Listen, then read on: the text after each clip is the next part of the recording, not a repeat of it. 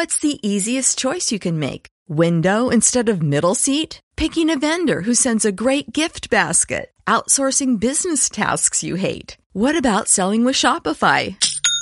Whether you're selling a little or a lot, Shopify helps you do your thing, however you cha-ching. Shopify is the global commerce platform that helps you sell at every stage of your business. From the launch your online shop stage to the first real life store stage, all the way to the did we just hit a million orders stage. Shopify's there to help you grow. Whether you're selling scented soap or offering outdoor outfits, Shopify helps you sell. Wherever and whatever you're selling, Shopify's got you covered. Sign up for a $1 per month trial period at shopify.com slash try. Go to shopify.com slash try now to grow your business, no matter what stage you're in. Shopify.com slash try.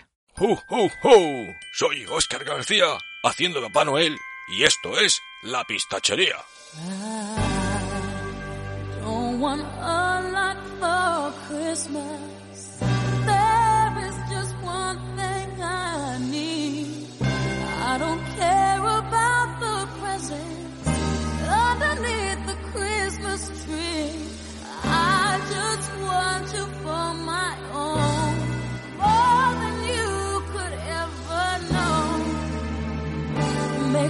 wish I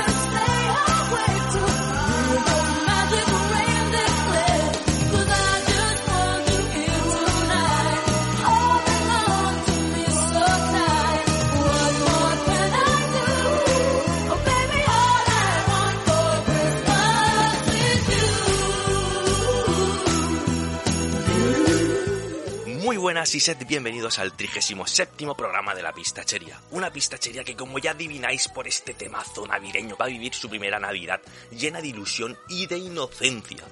¿Quién me iba a decir a mí? ¿Quién nos iba a decir a nosotros que íbamos a llegar tan lejos y que íbamos a durar tanto? Hay que ver qué rápido crecen estos programas de Evox, sobre todo estos spin-off que se dedican a generar odio. ¿Quién nos lo iba a decir? Pues yo creo que nadie, pero bueno, aquí estamos, ¿eh? aquí estamos. Poneos vuestro mejor jersey navideño, poneos cómodos, porque esta semana vamos a hablar de Double Fine, de los NFTs, de las recogidas de cable estilo ucraniano, de cómo ha salido de Kun, que parece que ha salido rico, de los juegos que dicen adiós al Game Pass, y hablaremos también de ninjas pixelados la verdad que nada mal para este último programa del año, ¿verdad? Y sí, sí, habéis oído bien. Es el último programa del año porque esta semana me voy de vacaciones. Y ya nos volvemos a oler después de Reyes. Que uno también tiene su familia y sus cositas a las que dedicarle tiempo. Que, que uno no puede estar todo el día pegado al micrófono porque luego llega la mujer y vienen los divorcios y vienen las custodias compartidas y todos esos rollos que dan dolor de cabeza. Así que bueno, ¿estáis preparados? Pues os pongo un temazo que esto empieza ya mismo.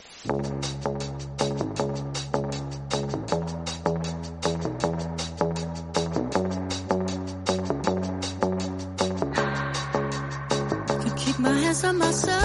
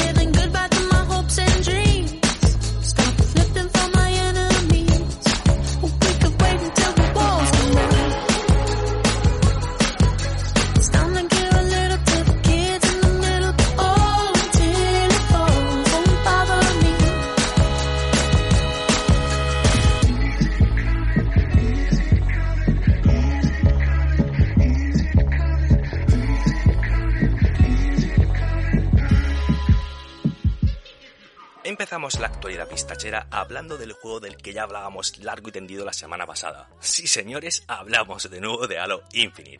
Y es que esta semana vuelve a ser noticia por ese modo cooperativo que no tiene, pero que sí tiene, pero que va escondido, pero que hay que sacarlo, bla bla bla, que parece un trabalenguas, pero que no, que es la verdad. Porque como todos sabemos, gracias a 343 y a esa gran caja de resonancia que son los usuarios más extremos del ala azul de Twitter, Halo Infinite no cuenta con el modo cooperativo el día de salida. Y esto, sin ser una cosa que rompa el juego, como mucha gente le encanta pregonar, sí es cierto que le resta pues cierta jugabilidad a un título de, de una saga que como todo el mundo ya sabe, Halo se disfruta mucho y mucho mejor en compañía de un colega. Pues bien, resulta que un usuario de un foro de estos de internet pues ha descubierto un bug, bueno, más que un bug, es como un pequeño truco, pues para poder jugar a Infinite en modo cooperativo. No me voy a poner aquí a contaros cómo hacerlo, porque bueno, ya lo tenéis descrito en varias páginas de internet y seguramente estará también en YouTube para ver cómo se desbloquea esta especie de versión de pruebas donde podemos jugar a la campaña en modo cooperativo, pero va a ser en modo local y a pantalla partida y con varias limitaciones como por ejemplo que el jugador número 2 pues no cuenta con el hub o que aparecen varias, varias fallas pues como por ejemplo el motor de iluminación que no termina de ir bien. Yo personalmente, yo personalmente no lo voy a probar. Porque sí, seguro que está guay, seguro que para echar unas risas con los colegas mula mucho, para ver cómo aire está muy bien. Pero mira, llamarme anticuado. Yo soy de los que prefieren esperar a que 343 saque el parche, que se instale, que ponga el modo cooperativo de forma oficial y que se pueda jugar sin ningún tipo de error o de limitación. Pero oye, que si que tienes prisa, pues, coño, pues ponte YouTube, busca cómo se hace, hazlo, ponte a trajinar con las series X, quitando mandos, quitando internet, poniendo mandos, bla, bla, bla, bla, y ponte a jugarlo, que oye, que lo mismo está guay todo, ¿no? Pero ya te digo, vamos, yo prefiero esperarme a que probarlo y probarlo bien. Eso, es- eso para mí es lo mejor. Pero vamos, ya te digo que ahí lo tenéis y lo podéis usar como queráis. Y hace unas semanas mi amigo Alberto se pasó por aquí para hablarnos de un juego en la recomendación semanal y que no era otro que Sable. Un juego con un montón de virtudes que estaba súper curioso y que solo por ver su brillante y singular apartado artístico ya merece la pena descargarlo para probarlo. Para mí, para mí su gran fallo, su punto, bueno, punto muy entre comillas, negativo, era que el juego venía íntegramente en inglés. Y claro, eso era algo que al usuario español anglófobo como yo, pues frenaba muchísimo al título. Porque como ya digo, eh, de poco sirve que el mundo sea muy bonito, de que las mecánicas jugables sean transversales, o de que el guion sea lo mejor que se ha escrito desde Borderlands 2, que si el juego viene en inglés, y encima en un inglés que, por decirlo, suavemente, es muy, muy poco amigable, pues tío, termina pasando lo que termina pasando, que no te enteras de nada y tardas nada y menos en desinstalarlo. Así que bienvenida sea esa actualización y que el usuario que no lo jugó porque esto venía en inglés y no se iba a enterar de nada, que bueno, que se lo baje, que le dé candela, que le dé vicio porque ya está en español y ya nos podemos enterar de qué nos quería contar esta gente. Así que dale, ahí lo tenemos y yo por lo menos me lo voy a volver a bajar para ver, por lo menos para enterarme, como digo, de la historia. Y ya sabéis que desde hace unos días podemos disfrutar de The Gung en nuestras consolas, el último título de los chavales que nos trajeron los magníficos Steam World y que, además de estar el día 1 en el lanzamiento, eh, en nuestro Game eh, se trata además de una exclusividad para las consolas de Microsoft, al menos de momento. Mañana Dios tira, pero al menos, al menos a día de hoy es exclusivo de consolas Microsoft. Bueno, pues parece ser que el juego está gustando bastante entre los usuarios y que, bueno, por parte de la crítica, pues está recibiendo mm, críticas bastante tibias, no nos vamos a engañar. A ver, la verdad que todas las reviews que, que estoy leyendo en la denominada eh, prensa seria son positivas en su redacción, pero bueno, las notas se quedan ahí en un notable raspado. En Games Radar, por ejemplo, le mete un 3 de 5, Game Informer un 7, IGN le mete otro 7 y así. Y bueno, pues los medios patrios, pues ya, ya me entendéis, se suben a la ola general que ven en los medios internacionales y mantienen más o menos el mismo criterio. Te pones a buscar en las páginas españolas y bueno, ahí están 7, 7 con 2, 7 con 8, por ahí se mueven todas. Yo no voy a criticar estas notas, ni voy a hablar de si son buenas, si son malas, porque yo aún no he jugado a Gung. Ya sabéis, ya mm, me parece que es la quinta vez que lo digo en este programa, que le tengo muchas ganas, pero soy de esa clase de jugadores que parece ser que están en especie de extinci- extinción, que piensan que para criticar un juego, pues primero hay que jugarlo y no ver vídeos de YouTube. Entonces ya te digo, voy a esperarme, voy a jugarlo. Si me mola mucho, pues pasará por aquí por la por la pistachería en la recomendación y si no, pues bueno, pues lo desinstalaremos y a otra cosa mariposa. Que no pasa nada, que no pasa nada. Maravillas del Game Pass, chicos. Ahora toca el turno de hablar de la recogida de cable que han tenido que hacer los señores de GSC Studio por la cuestión de los famosos NFTs de los cojones. Y es que la hostia que se han llevado por parte de la comunidad se ha podido oír, se ha podido oír desde mi pueblo, y eso que mi pueblo está perdido en un rincón de Murcia. Y claro, es que han tenido que hacer el famoso donde dije digo, digo Diego. Y a tan solo de 24 horas de haber anunciado que el juego presentaría los famosos NFTs, al juego me refiero a Stalker 2, para poder, bueno, comprarlos mediante subastas y, bueno, y movidas, pues han tenido que recular mediante un tuit en el que en el estudio pues se retiraba esta propuesta aludiendo, y cito textualmente, abro comillas, los intereses de nuestros fans y jugadores son la más alta prioridad para el equipo, cierro comillas. A lo que yo añado, sí claro, mis cojones. Os la habéis tenido que envainar porque a tan solo unos minutos de saberse la incorporación de los NFTs a Stalker 2, esta nueva tecnología de monetización, por llamarlo de algún modo, al juego le ha acompañado una cascada de cancelaciones en Steam que ha sido poco menos que brutal. Tanto ha sonado la hostia que se han pegado en Steam con las cancelaciones, que el propio Phil Spencer, que estará recordete, pero que de tonto no tiene un pelo, ha salido rápido a la palestra a decir que eso de los NFTs, que eso es muy difícil de pronunciar. Que, que mira, que no lo termino yo de ver para las consolas de, de Microsoft. Que, no me gusta la idea. Así que en PC lo que queráis, pero en Series X esto de los NFTs que, que no, que no, que mejor no. Así que amigos de GSC, mm, dejarse de esto de oír feedback y de interesarse por los intereses de los jugadores, porque aquí lo que os importaba es ganar dinero. Y cuanto más dinero, mejor. Y ojo, ojo, que no lo veo mal, que las empresas se hacen para ganar dinero. Y pese a lo que piensa mucha gente, los desarrolladores comen comida de verdad, no bocadillos hechos de libertad creativa. Pero que me quieran meter una morcilla y que luego reculen diciendo que lo hacen por nosotros, hombre, no, no, que somos jugones, pero no tontos, ¿de acuerdo? Lo habéis quitado porque os ibais a llevar una hostia descomunal. Y ante la historia de, de la hostia que os ibais a pegar, habéis dicho, eh, donde dije, digo, oh, no, no, ¿ves? Oye, que era bromica, era bromica. Lo que digo, que somos jugones, pero no somos tontos. O no mucho, me cago en la hostia, no mucho. Y cerramos la sección de noticias hablando de nuestra querida Double Fine, ya que según un comunicado del estudio en el portal de crowdfunding FIG, aseguran que están inmersos en un nuevo parche para hacer más sostenible el sobresaliente Psychonauts 2, y además también han comentado que estaban en nuevos proyectos de los que esperan poder dar más información en próximos meses. ¿Yo qué queréis que os diga? Team Safer será como sea, pero para este humilde jugador, tanto él como el estudio tienen todo mi crédito y confianza de cara a los nuevos proyectos que quieran hacer. Con Psychonaut 2, en mi opinión, se la han sacado, se han sacado el rabo y no lo han restregado por la cara. Y estoy casi convencido de que harán lo mismo en los siguientes juegos que tengan planeado sacar. Yo solo espero que desde Microsoft pues le den toda la libertad del mundo para poder experimentar y para poder sacar juegos adelante que en un principio pues puedan resultar estrafalarios como seguramente resultaba la idea de Psychonauts. Así que mis dieces a los chicos de Double Fine y deseando saber qué es lo que nos van a ofrecer en un futuro. Y dejando atrás ya la actualidad, entramos en terreno del Game Pass. Y esta semana lamento deciros que la única información de la que dispongo son de juegos que abandonan el catálogo de nuestro servicio favorito. No he recibido nota de prensa de juegos que se incorporan, he visto alguna que otra notita, bueno, noticia donde, donde decían algún otro rumor, pero ya sabéis que yo paso de poner aquí rumores, así que vamos solamente a lo que se va del Pass. Así que amigos míos, tenéis hasta final de diciembre para jugar a Yakuza 0, Yakuza Kiwami 2, The Little Acre y Pro Evolution Soccer 2021. Porque estos juegos, a partir, a partir del mes de, enero, ya no estarán en principio disponibles. ¿Qué le vamos a hacer, amigo? Nada dura eternamente, así que darle alegría al mando y si queréis jugar a los Yakuses, aprovechad que se van ya mismo. Y hasta aquí la pistachería de esta semana. Sí, amigos, ya está. No hay más. Ya se ha terminado. Hoy ya no, no, no grabo más. Esta semana no hay recomendación. Y ya sé, ya sé que estaréis pensando, ¿eh? este tío es un cara, ya sé que ir de vacaciones de Navidad, este tío seguro que cobra lo de Evox y nos deja la pistachería a medias. Eh, Sí, sí, lo que queráis, pero tenéis que entenderlo. Tenéis que entenderlo, tíos.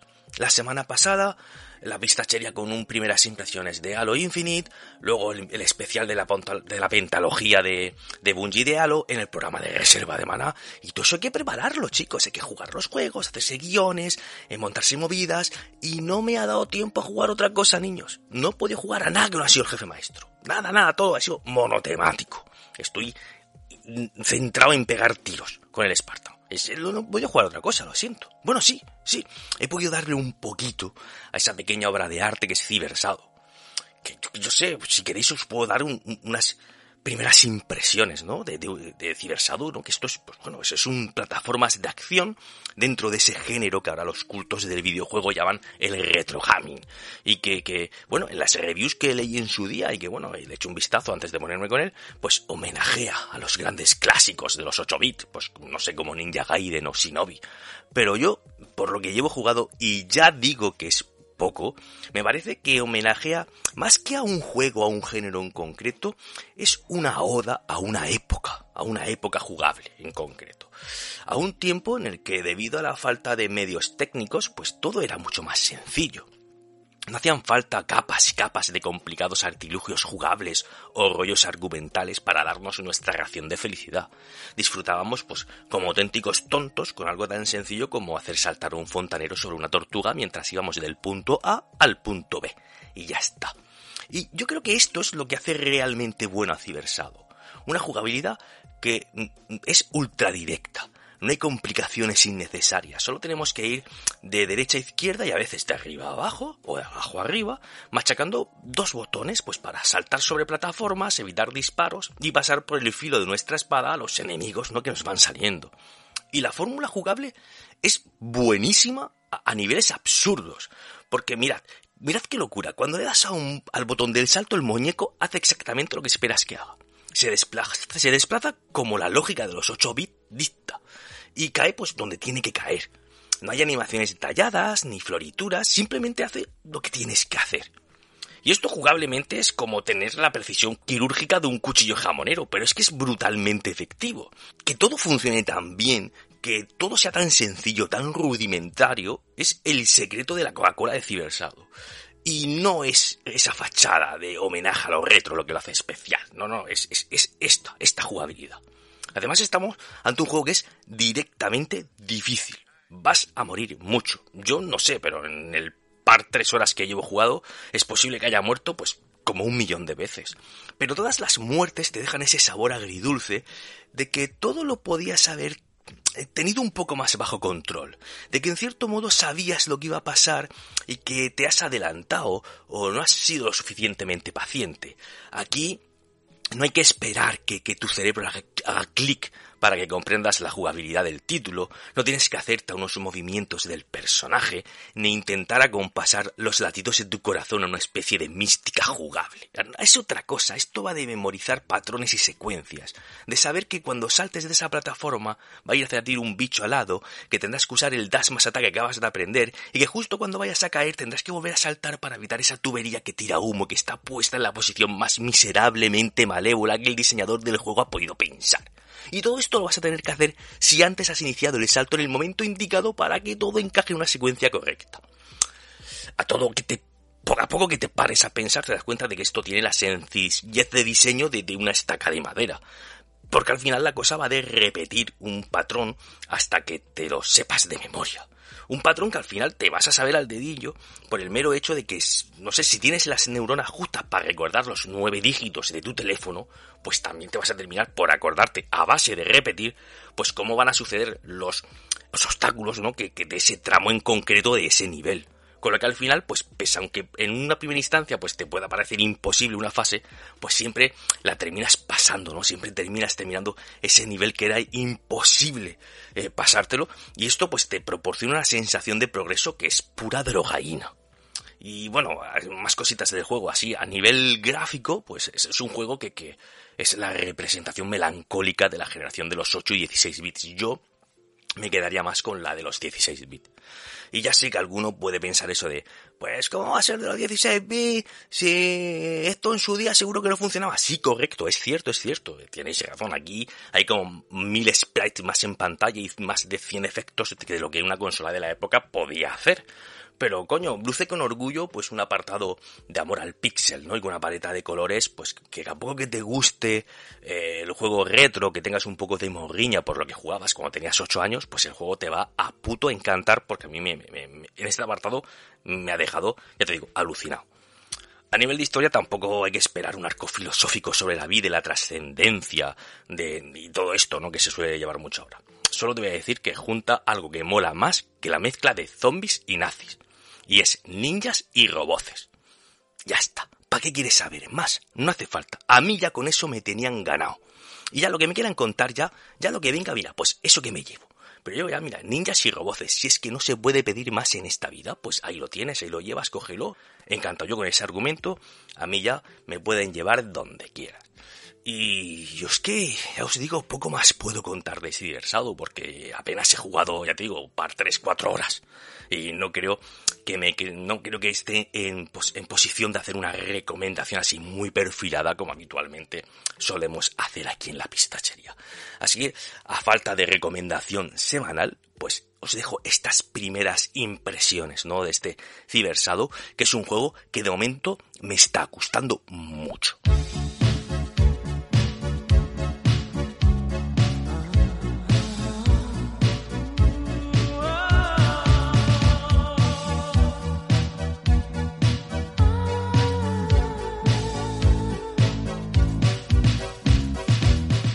Y hasta aquí la pistachería de esta semana. Espero que os haya resultado ameno, que haya sido un programa divertido, en fin, que lo hayáis pasado bien escuchando mis desvaríos semanales.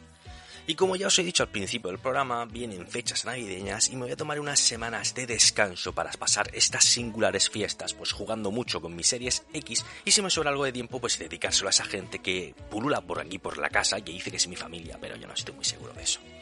En fin, no me quiero despedir sin antes recordaros que, bueno, allá arriba, en el reproductor de Ivos, pues hay un corazón que si le dais, pues bueno, me hacéis feliz, porque esto ayuda a que el programa tenga más visibilidad dentro de Ivos y entonces os escucha más gente, etcétera, etcétera. Y también, pues coño, si no os importa, pues al lado tenéis el botón de compartir y bueno, pues cogéis y ponéis este programa en vuestras redes sociales porque son un escaparate buenísimo para llamar a más pistacheros a que nos escuchen.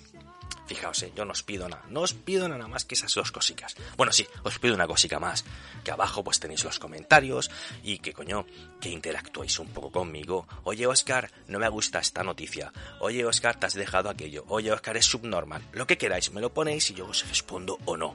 Y oye, adelantaros un poco a Paco, porque el tío se hace las poles de los comentarios todas las putas semanas, ¿eh? Es el Fernando Alonso de la pistachería, el tío. Es que joder, a si os adelantáis y algunos lleváis la pole del comentario porque no el tío está que se sale. En fin, de verdad, muchas gracias por llegar hasta aquí. Espero que os haya gustado. Pasad buenas fiestas, jugad mucho, estar mucho con la familia. Y ya solamente queda decir eso de soy Oscar García y esto ha sido La Pistachería.